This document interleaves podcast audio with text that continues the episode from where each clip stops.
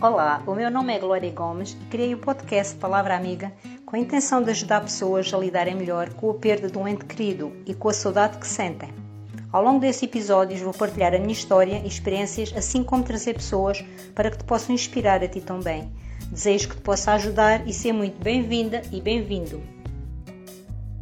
Olá, bem-vindos a mais um podcast Palavra Amiga. Hoje tenho uma convidada muito especial, a Karina Palma. Uh, conheci a Karina através da Márcia há dois, três anos, mais ou menos, porque elas moraram juntas, dividiram ainda juntas um apartamento durante alguns meses, enquanto a Márcia esteve em Lisboa. E pessoalmente não nos conhecemos, mas através de fotografias do Facebook, isso conhecemos. Então, Karina, boa tarde, seja bem-vinda. Obrigada, Glória, obrigada mesmo por este convite. Olha, uh, queres apresentar-te, queres falar um pouquinho sobre o que tu fazes, uh, sobre o teu trabalho? Uhum. Sim. Então, eu sou a Karina. em termos de, em termos profissionais, sou enfermeira. Estou na área materno-infantil. Sempre tive muita, muita, muita ligação a crianças. Sinto mesmo que, que é uma ligação, sabes, de, de outras vidas. Sinto mesmo que tenho uma conexão gigante. Às vezes nem percebo porquê, mas sempre fui muito ligada. E também tive assim uma infância muito uh, com muito desamor, vá, digamos assim, e isso também me levou a, a ligar-me ainda mais às crianças, né? como se a minha criança ferida precisasse ali de se agarrar a, às crianças. Um, e neste caminho das crianças depois começou a surgir a parentalidade, a sexualidade, porquê? Né? Porque a criança, né, à partida, não, não nasce sozinha, né? tem, que ser, tem que ter sempre dois seres, nem que seja um óvulo e um espermatozoide, né? mas tem que ter sempre a energia de dois seres e então decidi tirar a especialidade de saúde materna e obstétrica, não é? aqui para ser a, a, chamada enfermeira parteira, porque é mesmo desta área que, que eu gosto, tudo que seja ligado à vida uh, e ao amor, porque se eu quero crianças com mais amor, então tenho que começar no, nos pais, não é? Então é por aqui o meu caminho, trabalho muito a, a parte da parentalidade, do amor, da sexualidade e, e é mesmo isto que, que me faz sentir e que, e que me faz feliz e resumidamente é isto. Em termos, de, em termos pessoais, sinto que hoje em dia sou uma mulher hum, muito empoderada, né? como, como nós agora gostamos de dizer, uma mulher empoderada, uma mulher muito livre hum, e, que, e muito lutadora, muito lutadora, muito corajosa, muito resiliente e eu às vezes digo que, que sou a minha maior inspiração, né? não sendo um clichê, né? que nós temos que ser a nossa, a nossa maior inspiração, mas, é, mas eu digo isto mesmo muito genuíno, é muito genuíno, não é? porque vendo todo o meu percurso é, é de louvar. Claro que tive imensos desequilíbrios, não tive estrutura, tive que aprender a, a, a crescer sem estrutura nenhuma, sem apoio nenhum, e isso então é que me faz ainda mais crer que, que sou esta mulher fogo, esta mulher garra. E, e, é isso, muito resumidamente. E tens um trabalho muito bonito teu, é um trabalho muito bonito. Eu conheço algumas coisas que tenho ido a acompanhar. Uhum. Realmente admiro-te imenso porque o teu trabalho é se lidar com crianças, com uma, vês bebés a nascer. Uhum. Sim, sim. Isso é das coisas mais gratificantes. É, é muito gratificante e é uma sensação e uma energia que não se consegue explicar. E eu tento sempre depois levar um bocadinho desta energia e deste, e deste meu mindset, né? porque eu, eu digo sempre, não tem que ser tão difícil, né? Nós podemos facilitar a, a, vida a estas crianças que nascem, né? Eles não têm que ter tanta carga, tanta coisa por resolver como eu, por exemplo, tive, né? Como tanta gente tem. Então, eu, eu pessoalmente quero que uh, o meu lixo emocional, né? Todos os meus medos, as minhas crenças, terminem em mim e não passem para a próxima geração, para os meus filhos. Então é, é muito isso que eu, que eu é a mensagem que eu quero passar, que é não tem que ser difícil, né? Vamos facilitar aqui a vida aos novos bebés que, que nascem, né? Vamos trazer-lhes mais amor, mais consciência, mais liberdade. Pelo, pela, pelas tuas partilhas, Dudu, se tu foste, não foste uma criança feliz na tua infância? Não, não fui uma criança feliz. Não, uh, fui se quiseres partilhar, claro. Sim, sim, sim, sim. Não, foi, foi, minha, foi, foi uma infância que, que já foi numa energia pré, de pré-conceição, de, de, muita tristeza, muita, muita mágoa, arrastou-se toda a gravidez, não é? E, e, eu já nasci num útero, digamos, uh, podre, né? Num útero não saudável, não é? Porque a minha mãe tinha tido um aborto antes de mim, uh, foi também obrigada a ter relações sexuais, enfim. Uh, aquele bebê era muito, muito, muito desejado, não é? Pelo meu pai. Meu pai queria mesmo que eu que eu nascesse, que eu fosse concebida mas a minha mãe estava, não é? Estava naquela energia de, de medo, não é? De um bocadinho forçada e, e pronto, e houve muita violência um, na gravidez, uh, após o parto, então eu sempre cresci neste ambiente. Mas Glória, eu acredito puramente que o meu pai me amava mesmo. E, e amava a minha mãe, só que é, aquela, é aquele amor controlador, possessivo. Mas eu tive que estudar toda a história do meu pai para perceber porque é que ele tinha sido assim, não é? Então tive que juntar as pecinhas todas do puzzle para poder perdoá-lo, não é? Porque é que porque é que tinha sido assim, porque é que tinha sido tão agressivo, porque é que era assim. Então fui aqui desvendar tudo, né, para também perceber o lado dele. E foi isso também que me, que me levou ao perdão, mas foi muito duro. Foi muito duro mesmo. Pois acredito, porque um pouco diferente, mas igual, a tua história tem um pouco a ver com a da Márcia, uhum. porque ela também foi gerada, uh, pronto, foi gerada com todo o amor da minha parte e sabes, Joana, o processo uhum. como ela, como tive que sim, fazer sim. para ela que ela nascesse mas só que durante, enquanto ela esteve no útero, tal e como tu provavelmente assististe, porque os bebés não assentem, uhum, tu deves saber que sim, não é? Ela também assistiu a agressões, a discussões, a muita violência e, e acredito que também o trabalho todo que ela teve a fazer há pouco tempo também tem muito a ver com isso, mas uh, fico orgulhosa de ti e da Márcia e de todas as crianças que são geradas nesse ambiente. Uhum de ódio, e agressão, mas conseguem dar a volta e conseguem tornar-se mulheres dignas, mulheres independentes e com garra para uhum. conseguirem o que querem e conseguirem dar a volta de maneira que elas queiram ter os seus filhos, tanto a Márcia como tu e, e todas as outras, depois quererem construir uma família e terem um filho para viverem juntos, um ambiente estruturado, uma em boa harmonia familiar. É sim, isso que tu sim. também procuras e queres. Para... Sim, sim, sim. E isso sempre foi eu sinto que foi a minha maior mágoa porque eu comparava-me imenso. Eu, eu, chorava cada vez que ia ter com, com uma amiga e via a família delas, né? de um pai, uma mãe, ela à mesa, a irmã à mesa, tudo uma família aparentemente, aos meus olhos, né? feliz. E depois eu chegava a casa e era ou eu a comer sozinha a chorar no quarto, porque a minha mãe tinha, tinha que estar com o meu pai no quarto, né? porque houve uma fase que teve, teve doente, ou não, não havia este, este, este equilíbrio, esta harmonia numa, numa refeição. E o simples facto de eu ver isso nas minhas amigas deixava-me de coração partido, do género: fogo, porque é que eu não posso ter isto? Eu também quero ter isto. Eu lembro-me que, uh, com os meus 18, 19 anos, a primeira vez que fui à, à psicóloga, eu chorava e chorava e chorava a, a, dizer: Mas eu só quero ter uma família, mas porque é que eu não, não posso ter uma família normal, não é?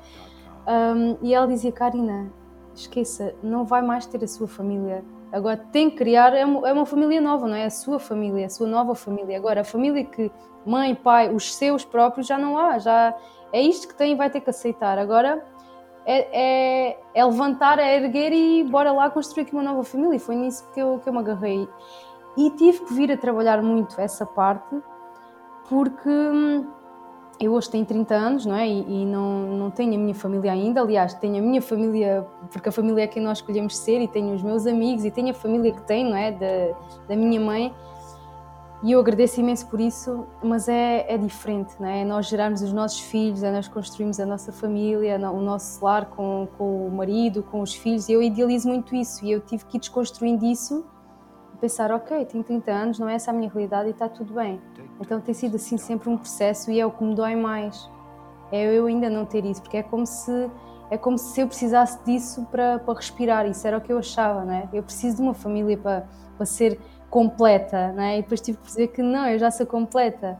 Uh, já tens tudo. Eu já tenho tudo, não é? Aquilo é só um cheirinho para, para ser ainda mais feliz, para ser ainda mais realizada, mas não vai ser isso que me, que me vai tornar completa, não é? Sim, isso vai. Tu, por exemplo, cresceste numa família completamente estruturada. E eu fui o inverso. Eu cresci numa família, meus pais estiveram juntos, sempre viveram juntos, até partiram os dois. Eu sempre vivi numa família onde havia respeito, amor. Eu nunca vi meus pais discutirem, nunca. Uhum. Podiam discutir longe de mim, é, é, provável que sim, mas eu nunca vi meus pais discutirem. Eu nunca vi meus pais deitarem sem se darem um beijinho, de manhã levantavam-se, era um beijinho, mas foi sempre assim mesmo até ao fim da vida deles. Eu sempre cresci Lembro-me quando era adolescente, eu sempre idealizei o meu pai para mim, até hoje continua a ser sempre a minha figura eh, de homem, de, de homem, não digo perfeição, mas como homem, como marido, sim, o meu pai com marido, acompanhei muito, o meu pai sempre foi, além de ser um pai exemplar, sempre foi um marido exemplar, e eu vou, uhum. e eu sempre cresci, eh, antes de eu ter casado a primeira vez, eu sempre cresci querendo encontrar um homem, um namorado como o meu pai era, e isso eu nunca consegui ter, Uhum. Todos os rapazes que, pronto, o primeiro casamento foi um falhanço, também foi vítima de violência doméstica, ele também uhum. bebia e essas coisas todas.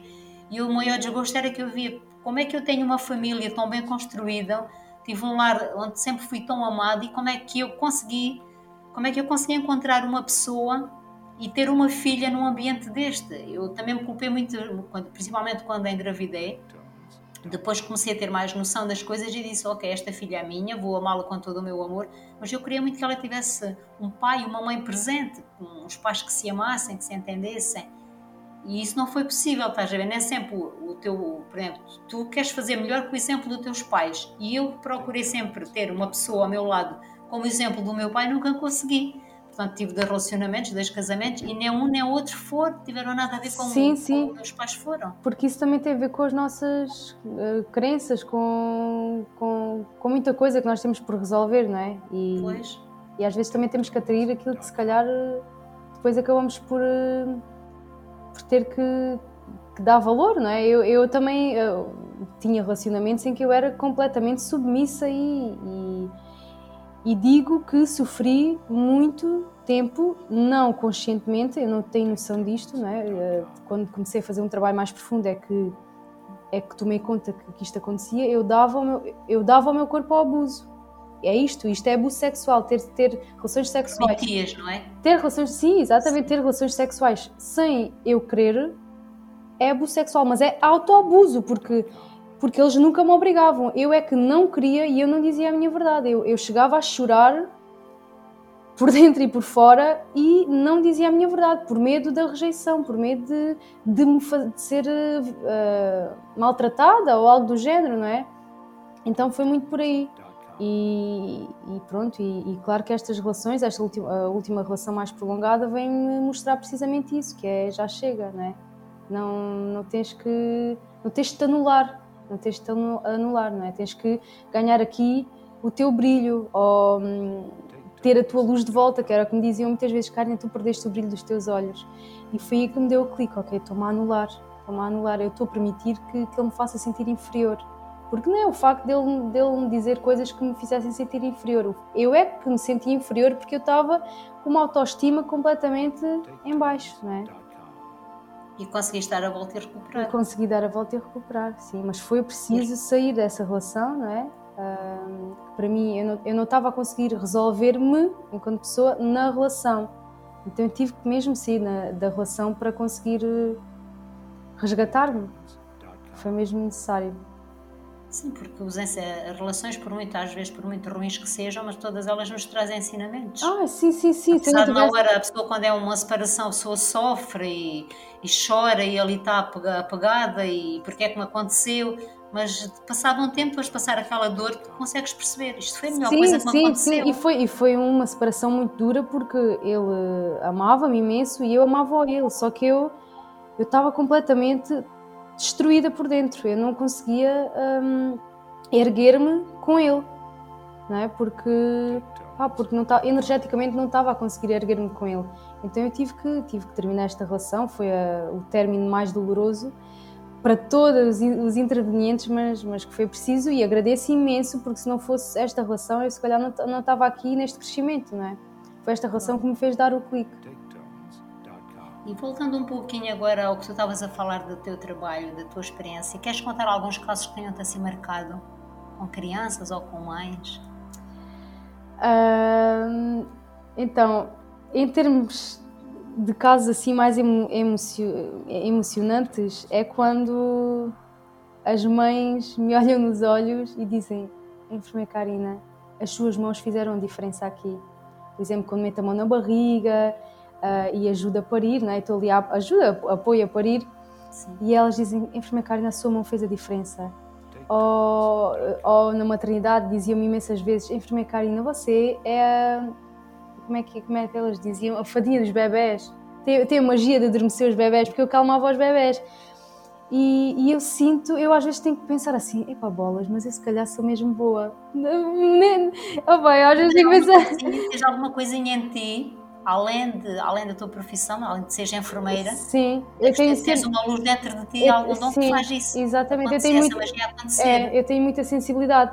E às vezes penso, bolas, eu se calhar faço mesmo a diferença, não é? E, e é incrível, eu emociono, não há um único parto que eu não me emociono emociono-me sempre, a envolvência, um, o casal, o bebê nascer, tudo. Eu, eu, eu estou a ver de fora, eu vejo aquilo tudo como mágico. Eu não sei se as minhas colegas veem assim, mas eu vejo aquilo tudo como algo muito mágico. E houve um caso recente que eu chorei babi ranho. Eu só pensava assim, ai oh, meu Deus, eu vou ter que sair. Porquê? Porque estava um, a grávida, pronto, a mulher que estava a parir, e depois estava a mãe dela não estava a aparecer, estava a mãe. E eu não sei se foi o facto de estar a mãe, daquele carinho todo, aquela envolvência, o parto também foi, foi muito mágico, por acaso foi. Eu não, sabes, não sei se foi do fator mãe, né, que mexeu aqui comigo, mãe, tantas gerações aqui, né, tantas gerações aqui, três gerações aqui, aquilo deu-me assim um clique no coração, parece que desbloqueou aqui qualquer coisa. Eu chorei tanto, tanto, tanto, tanto, foi, foi incrível. Isso foi o momento mais marcante que eu me recordo agora, presentemente. Claro que, existem muitos, uh, e pronto, e fico sempre, é mais, em termos mais, menos positivos, fico sempre mais magoada quando vejo alguma coisa que, pá, que eu se calhar não concordo e que se calhar não, não posso dizer de uma forma tão, tão direta ou tão assertiva, né? porque pronto, em termos de hierarquia, mas, hum, mas pronto, fico sempre um bocado magoada quando a mulher não é respeitada ou quando o bebê não é respeitado, mas eu tento sempre fazer a minha parte, nem que seja quando estou a vestir o bebê, mentalmente estou-lhe a dizer palavras ou, ou, depois no quarto digo palavras à, à mulher, então tento depois aqui equilibrar, mas, mas pronto, uh, tudo o que seja faltas de respeito ou hum, violência, né? Uh, à mulher e ao bebê, àquela família, pronto, deixam-me sempre de rastros. Pronto, e depois tive um caso de um, de um miúdo que, pronto, isto foi mesmo na, na pediatria, eu tive imensos anos em pediatria, agora é que estou mais na parte dos bebés. Acabo por ter também pediatria, né? Pois. Um, mas foi um miúdo que eu me apeguei muito. O miúdo também era assim, muito. O miúdo tinha ali uma, uma luz muito especial. Muito especial. Eu normalmente fico muito conectada com todas as crianças, mas aquele miúdo de 13 anos foi assim um miúdo que, pá, não sei, eu vi ali qualquer coisa nele, também porque ele estava com uma doença já muito avançada e né, estava naquele, sempre naquele caminho de entre cá e lá, é? era como se eu conseguisse falar também com a alma dele. E os pais também eram muito abertos, muito mais para o lado holístico e então também procuravam outras alternativas e falavam muito comigo, porque eu era, pronto, era mais aberta também a essas conversas. E eles sentiam também um porto seguro para falar comigo sobre, sobre outras medicinas alternativas. E eu sempre os apoiei. Eles complementavam a medicina convencional com as medicinas alternativas, sempre muito conscientes. E houve uma vez que hum, que o miúdo pronto, foi internado e a equipa médica até se reuniu comigo porque eu estava mesmo muito apegada àquele miúdo. Já, já era como se fosse da minha família, eu sentia aquele miúdo já como, como da minha família. E houve uma vez que eu fui ver o miúdo e eu chorava mais que os pais. Eu fiquei tão magoada, tão magoada. Eu sabia que mais tarde ou mais cedo não é? ele tinha que partir, mas era como se estava tão revoltada com o universo, tipo, não, porquê agora, não é? Mas depois lá consegui respirar e pensei, não, está na hora dele. Mas ele, antes de partir, ele pegou na minha mão e disse: Karina, leva-me contigo. E isso foi dos momentos mais dolorosos de, toda a minha experiência. Foi. Olha, nem sei, foi mesmo. Levei uma semana inteira a chorar, a fazer aquele luto daquela criança. E pronto, e foi muito duro, e depois também não consegui ir ao funeral, mas, mas pronto, tentei apoiar os pais e, e pronto, acho que foi o momento mais, mais doloroso da minha prática, sim. Pronto, e depois também tem, por um lado, há esses momentos que infelizmente vão sempre acontecer. Esse foi mesmo muito intenso porque eu estava mesmo muito conectada a ele e à família. Pronto, mas depois, em contrapartida, vejo bebés saudáveis nascer e, e é amor e é isso que também me dá aqui muita força para estar nesta área. Pois é, imagino que sim, porque tu pelo menos o que eu sinto quando olho para ti, é, é que eu vejo é que tu és, tens muita serenidade, uhum. és, uma, és uma miúda pronto, muito carinhosa, que te entregas àquilo que fazes. Sim. E daí dizerem as tuas parturientes, né, dizerem que tu tens umas mãos mágicas e que fazes magia, e tu não acreditas que fazes magia com as tuas mãos, com a, com a tua voz, com a tua presença. Ai, sim, isso é outra coisa, sabes que que eu quando vou assim a algum sítio tipo de leitura de mãos, de, de tarô, de astrologia, toda a gente me diz que, que eu tenho uma grande missão que envolve a voz, e eu adoro cantar, né? tudo que envolve a voz, e as mãos. Eu só pensava assim, mas como é que eu vou usar as mãos? E agora já percebi, já percebi como é que vou usar as mãos. Sim, e é, e é, é super giro, é super giro. Eu gosto imenso. É muito curioso. E como é que te sentes assim? Ou tens esse, digamos, esse dom que tu tens contigo de poderes fazer magia com as mães, com os bebés? Sinto uma, uma grande responsabilidade, mas, mas adoro. Mas adoro. E agora ia contar outra coisa e, e passou-me. Mas, mas sim, essencialmente sinto, sinto que a minha voz. Hum, ah, já sei o que é que ia dizer. Muitas também dizem que. perguntam-me se eu sou mãe eu acho que elas acham sempre que eu sou mãe, porque elas dizem que eu tenho um, um, lado muito maternal. E eu fico sempre a pensar nisso, porque já não é a primeira vez, não é que me questionam assim, já é mãe? É a tua luz, é a tua luz de mãe que já está, já está em ti. É, já, é eu sempre, fui muito, eu sempre fui muito maternal, sempre fui muito maternal. E eu tenho uma coisa que é, eu posso estar mal. Se eu souber, se eu me sentir segura para estar mal, mal, pronto, para, para sentir, para somatizar o que o meu corpo me pede, eu deixo-me ir. Mas se eu sinto que eu preciso de ser mãe, entre aspas, né? se eu preciso aqui de, do meu lado mais maternal, parece que esqueço tudo. Parece que esqueço tudo. Eu posso estar mal, mas consigo dar a volta por cima porque o meu lado maternal vence a, a minha dor. Porque é, não, eu preciso ser mãe agora. É como se fosse a mãe lobo, eu preciso ser mãe agora e por isso. Proteger, proteção. Exatamente, exatamente, sim. Exatamente.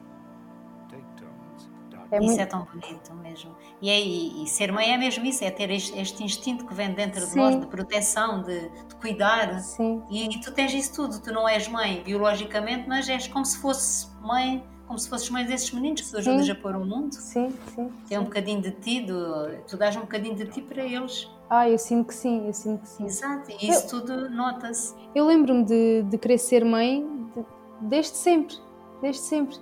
E vais ser, vais Ai, ser, sim, vais ser sim, uma sim. ótima mãe, claro que sim. Ai, sim, toda a gente me diz nasceste, Tu nasceste para ser mãe. Eu nasci para ser mãe, exatamente. Nasceste para ser mãe. Eu nasci para ser mãe. E já trazes isso em ti, estás a ver, já de, de outras vidas, porque tu tens muito, a tua espiritualidade é muito manifestada nessa, uhum. nessa tua missão que tu estás uhum. a fazer. Consideras-te espiritual? Sim. Muito. Considero-me muito espiritual e considero-me mais espiritual agora do que, de, do que quando entrei na espiritualidade, porque eu sinto que quando entrei na espiritualidade eu sempre fui muito espiritual, pronto, só que anulava um bocadinho porque queria ser aceite e achava que ser espiritual era uma coisa completamente transcendental e não tem nada a ver com isso, não é? E quando, e quando fui de, um, de uma vida mais racional, digamos, para, para a espiritualidade, para, para o encontro da minha espiritualidade, achava que era, enfim, tive aqui muitos desequilíbrios. Só que a minha ida à Índia veio-me mostrar que espiritualidade é só ser eu, é só estar aqui presente, é só conectar-me a mim, é só conectar-me à minha verdade, à minha essência, né? Então hoje considero muito mais espiritual do que quando comecei neste caminho e sim considero muito espiritual. Eu sou capaz de, de estar, sei lá, uma coisa simples, a montar móveis e estar completamente conectado ao divino, porque eu, eu apago tudo, esqueço tudo, não esquece que, que tenho que comer, esquece qualquer coisa, sabes? Estou mesmo enraizada em mim, estou mesmo com os meus chakras todos alinhados. E, e sim, sinto que, estou muito ligada à minha espiritualidade. E pronto, ia-te perguntar mesmo se tu, para definir melhor como, como é que tu te sentes, e como é o que, o que é que propriamente é para ti a espiritualidade? É isso. Para mim, a espiritualidade é estar. É, é, estar conectada à minha essência, à minha verdade, essência. no momento presente. É, eu estou aqui a gravar este podcast e estou aqui a gravar este podcast e digo a minha verdade. É, é, é, eu dizer não quando quero dizer não, é eu dizer sim quando quero dizer sim e é eu ser livre, não é? tendo em conta que, te, que vivemos em sociedade e que a partir do momento em que eu estou a respeitar-me a mim e ao outro, então isso é liberdade, não é? Liberdade não é eu agora sair à rua e poder fazer aquilo que me apetece e sem respeito ao outro, não é? Não. É eu simplesmente, o ser livre é eu dizer a minha verdade e eu dizer sim quando quero dizer sim, dizer não quando quero dizer não e fazer simplesmente aquilo que me faz feliz, que me eleva. Não ir para os sítios simplesmente porque, pá, porque tem que ser, porque o que é que os outros vão pensar. Não. Todos os julgamentos só acontecem na nossa cabeça. Claro, e acima de tudo viveres a tua verdade. Exatamente, exatamente. Sim, acima de tudo viveres a tua verdade. E eu, eu dou mesmo graças, eu, eu, agradeço todos os dias por ter esta consciência, porque às vezes eu penso assim, como é que eu vim lá do monte com meia dúzia de pessoas que não se aprendia nada e eu sempre tive uma evolução extraordinária. Eu sempre disse, eu não quero. Eu, não sei explicar, é como se alguma coisa. Mas aqui do Alentejo, não é? Sim, eu sou do Alentejo. Quer dizer, sim, Alentejo. sim alguma coisa me dizia que é tu mereces mais, tu tens um grande, uma grande missão de vida. Mas eu, eu, eu recebia sinais, mas nessa altura queria lá eu saber o que é que era isso. Mas eu sempre fiz o meu caminho para chegar até aqui. Quer dizer, agora estou eu a falar disto, né, de essência e de verdade e de espiritualidade, e vi crescer numa aldeia com meia dúzia de pessoas em completo desamor, não é? Então tudo é possível. Eu acredito que tudo é possível. A tua mãe não tem, não tem, não, não é ligada à espiritualidade? A minha mãe é muito ligada à espiritualidade a minha mãe é muito aberta a estas coisas, muito ligada à espiritualidade, mas eu sinto que a minha mãe ainda tem ainda tem que limpar muitas feridas, não é? Porque a minha mãe foi toda a vida infeliz, não é? A minha mãe nunca conheceu o amor. A primeira vez que conheceu o amor aos 17 anos, foi obrigada, obrigada a casar-se com uma pessoa que ela não gostava, não é? Então a minha mãe nunca soube o que, é que era o amor. Não é? Foi sempre assim, tenho que ficar com este homem porque, porque a minha mãe me obriga a casar com ele, depois anda a fugir para outro, depois nananã. Então sempre foi aqui muito, sempre sofreu de muitos maus tratos e muito desamor também.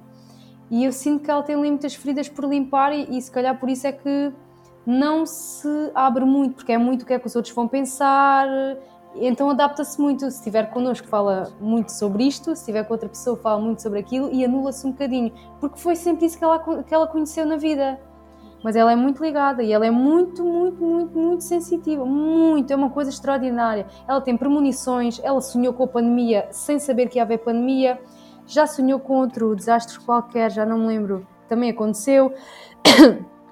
Tanto que ela ligava-me e dizia, Karina, já não quer sonhar, eu já não quero sonhar. Ela é muito sensível. Se ela trabalhasse mais nisto... Yeah. Ai, desculpa, eu tenho que tossir. Faz mal. uhum ela talvez tenha medo de se abrir, de, de, de, perceber, não é? Que ela tem mais do que. Ah, sim, sim. A minha mãe, uh, apesar de tudo, é a minha maior inspiração e, e dou mesmo graças uh, a, pronto, a ter uma mãe assim, não é? Minha mãe sempre foi a minha mãe e o meu pai em termos de, de afeto, de amor, não é?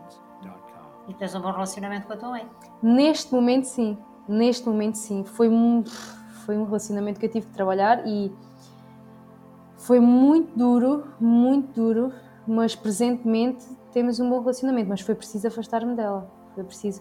Eu sinto que tive tanta maturidade, tanta maturidade, tanta maturidade e tanta força, sabes que hum, é, é incrível, é incrível. Pronto, a minha mãe sempre foi uh, aqui a mãe e pai, não é?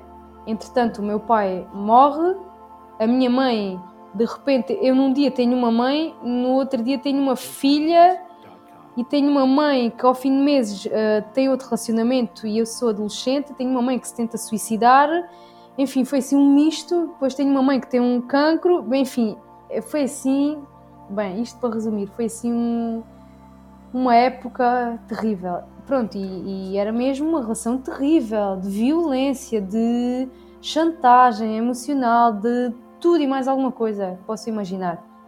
Pronto, até que eu vim para Lisboa e disse: chega, eu não quero mais isto. E pronto, e foi duro porque a minha mãe sofria imenso e muita chantagem. E eu pensei: não, meu Deus, a minha mãe vai se matar, eu vou ter que ir para lá. E pensava: não, Karina, é o caminho dela, vou ter que ficar aqui. E pronto, e a minha escolha de ficar aqui e não ir para lá sempre, né, tipo em salvamento, fez com que hoje chegássemos aqui e tivéssemos uma excelente relação, uma excelente relação. Mas também tive que trabalhar muito em mim, não é? Através de várias técnicas, não é?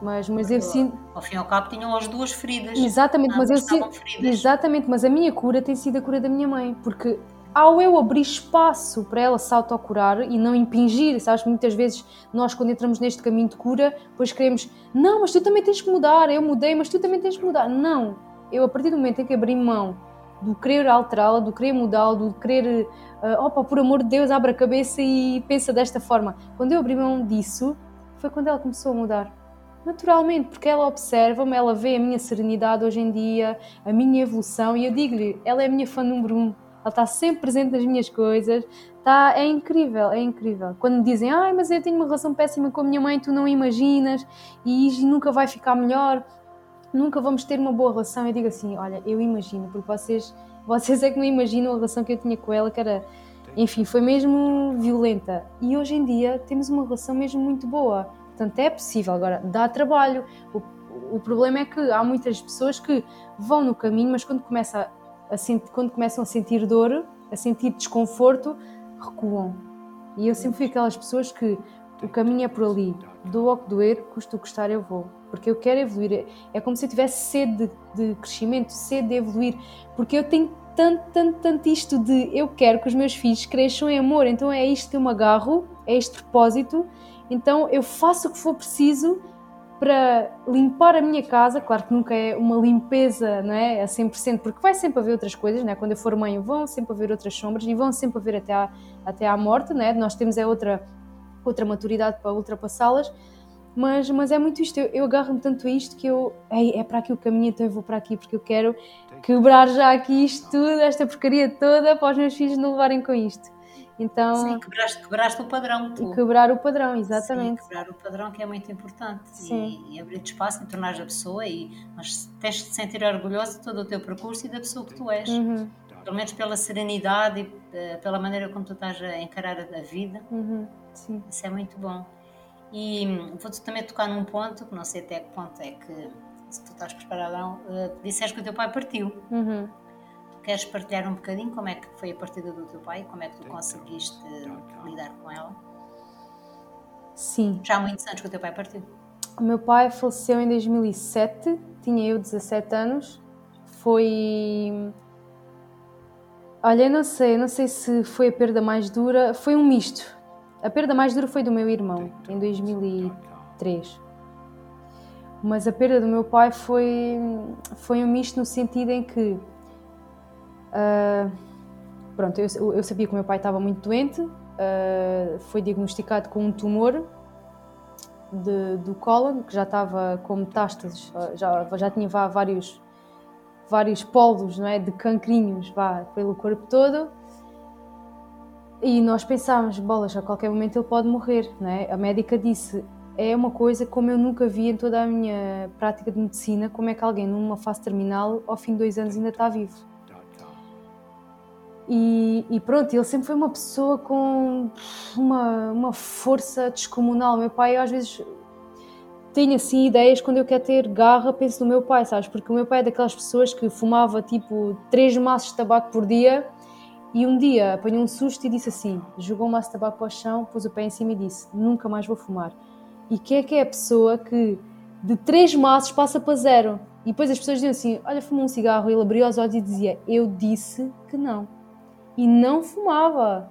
Então é aquela pessoa Cuidado. mesmo, exatamente. E ele dizia: Eu estou doente, mas não vai ser a doença que me vai matar. Não vai matar uma doença. Pronto. E depois, na fase também mais crítica, dizia que quando ele morresse, nós morríamos também. Então, isto também foi assim um medo que eu todos os dias tinha medo de morrer.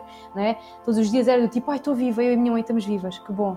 Mas era outro dia: Ai, nós estamos vivas. Então, também foi assim muito desafiante nessa altura.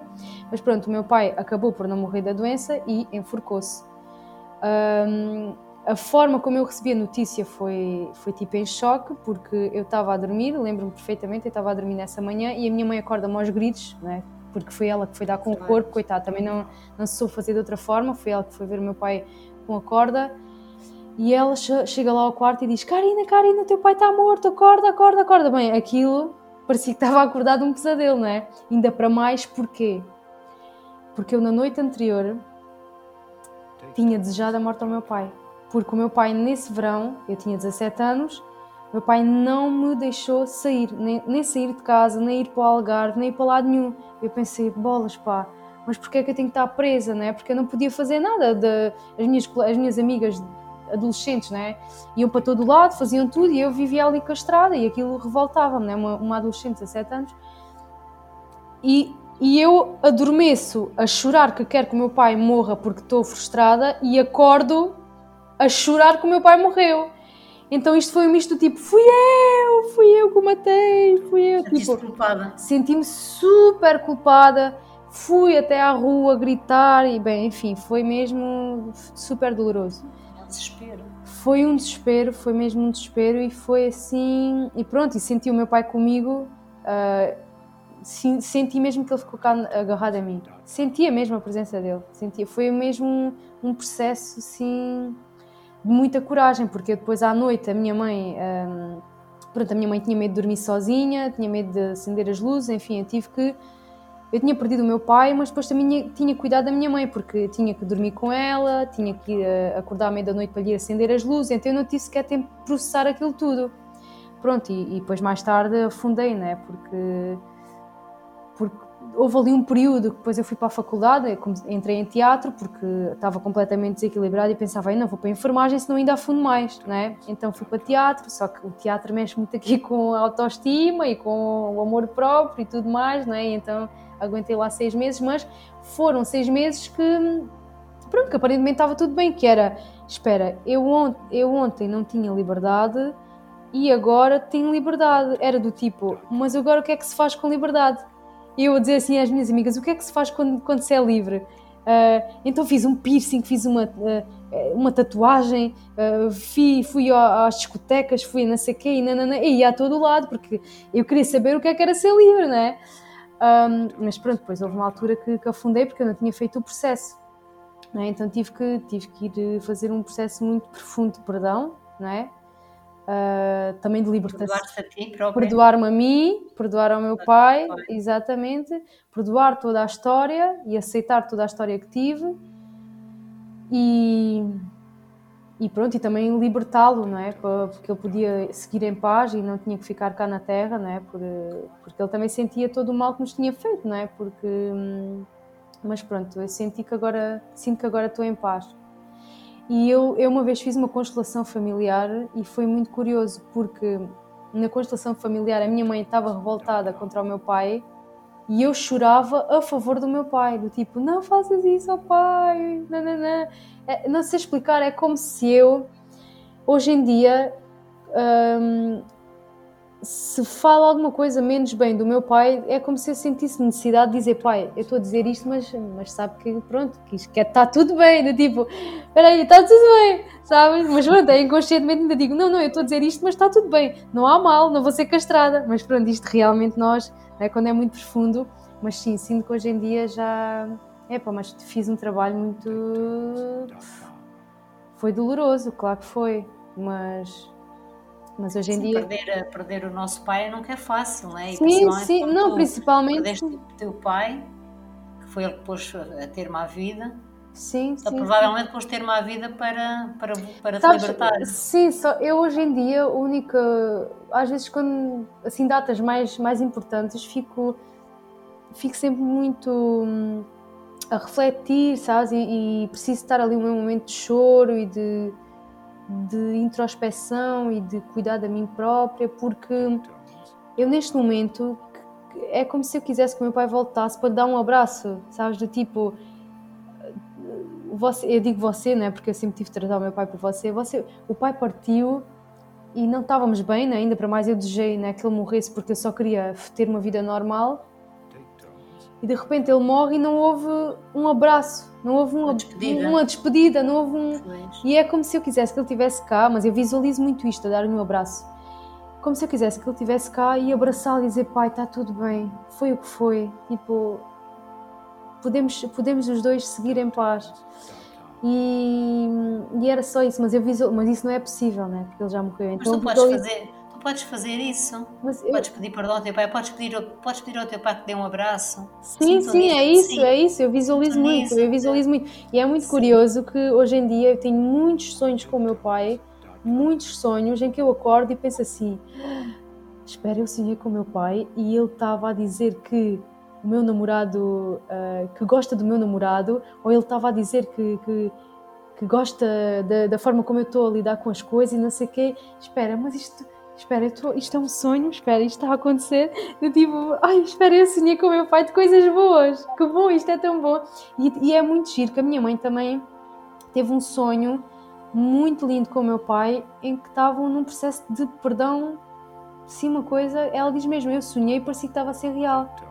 Estávamos ali num processo de perdão e numa conversa muito intensa e também foi muito giro ela acabou por em sonhos também falar Essa é a mensagem é a mensagem que ele vos está a passar a vocês as sim, duas. sim. Sim. Sim na consulta da Aura uma vez que eu fiz que ela não, não conhecia a minha história nem me conhecia de lado nenhum ela disse mesmo estão aqui três homens e até lhe vieram nomes e por acaso os nomes eram eram do, do meu pai do meu irmão e do meu avô. E estavam os três lá a assistir e estavam comigo.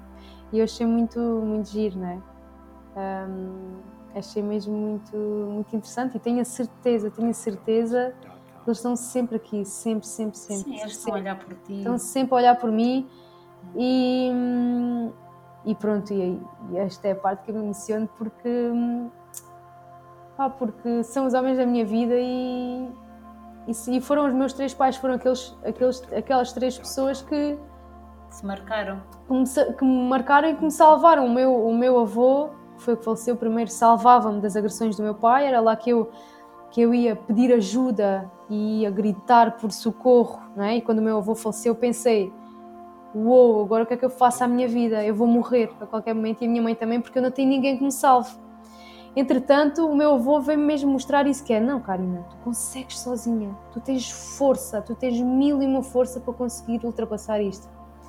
E o que é facto é conseguir não sei como, mas eu e a minha mãe conseguimos. Depois, entretanto, foi o meu irmão que faleceu, que para mim o meu irmão era o meu pai, era como eu, eu era o meu irmão que me mostrava a vida, né?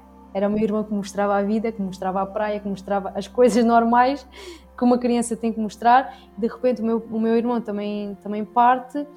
Eu pensei agora o que é que vai ser, mas pronto. Depois tive uma amiga que também agarrou em mim e também me mostrou o que é que era a vida.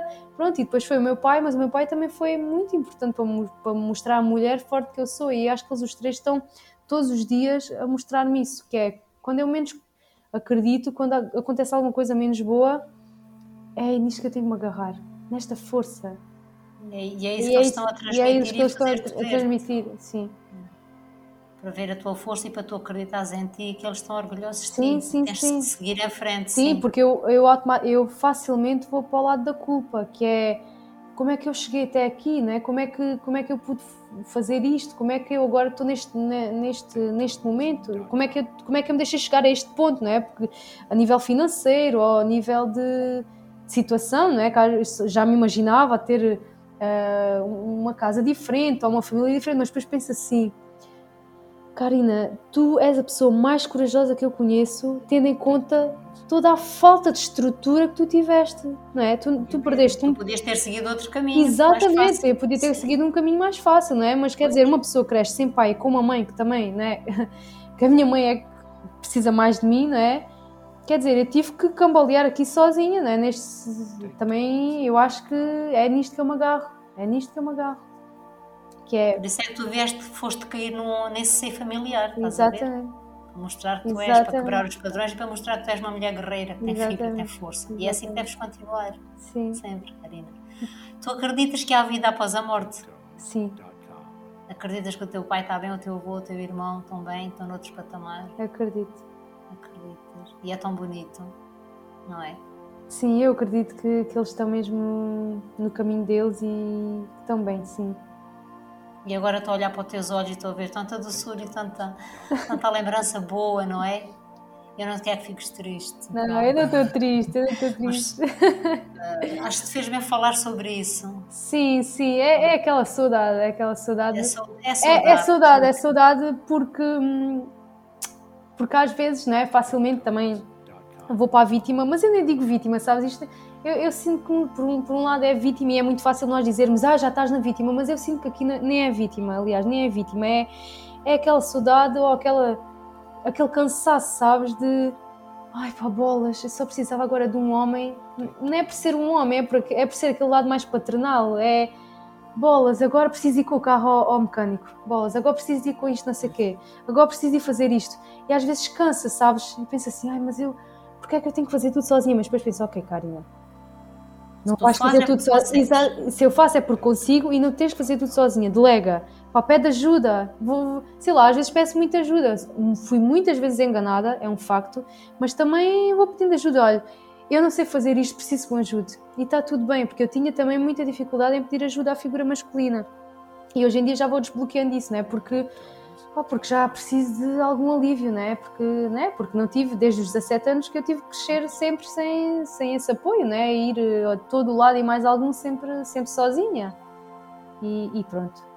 E por... vais ter esse apoio, vais claro ter que sim, claro vais, que sim. vais encontrar o teu príncipe, sem dúvida, sem dúvida. Vais encontrar o pai do teu filho ou da tua filha e vais, eh, vais fazer a tua vida. O pai dos meus quatro filhos. Pai dos teus quatro filhos. quatro, sim senhora. Boa, assim é que é. Olha, Karina, gostei muito, muito de ter conversado contigo. Quero agradecer-te muito por teres aceitado uhum. esta, este convite que eu fiz e gostava que tu dissesses, partilhasses onde é que podem encontrar. Olha, se tens um site, se tens sim. no Instagram ou no Facebook, sim. se tens alguma página que possam te seguir. Uhum. A, a, página que eu, que eu utilizo mais é no Instagram, que é carinapalma.pt. O Facebook não uso tanto. Uh, e depois tenho o site que está aqui um bocadinho em stand-by, mas que podem consultar, que é www.carinapalma.pt. Então é fácil, carinapalma.pt. E, e, é isso, podem sempre enviar mensagem e e-mail também. E estou sempre disponível e quero agradecer também, Glória, por, por este convite e por esta iniciativa que é tão linda. Que hajam cada vez mais, né? porque estas conversas dão-nos sempre aqui um clique. Sim, é um clique podem ajudar sempre alguém que, Ai, sim, precisa, sim. esteja a precisar desta palavra. Sem Por isso é que eu pus no podcast a palavra amiga. Uhum. Às vezes basta uma palavrinha para mudar a nossa vida, o sem nosso dúvida, dia. Sem dúvida, sem é. dúvida. E então quero agradecer-te outra vez por ter estado aqui, Karina. Muito obrigada. E obrigada por, terem, por nos terem ouvido. Até ao próximo podcast e abraço-vos com muito amor. Obrigada.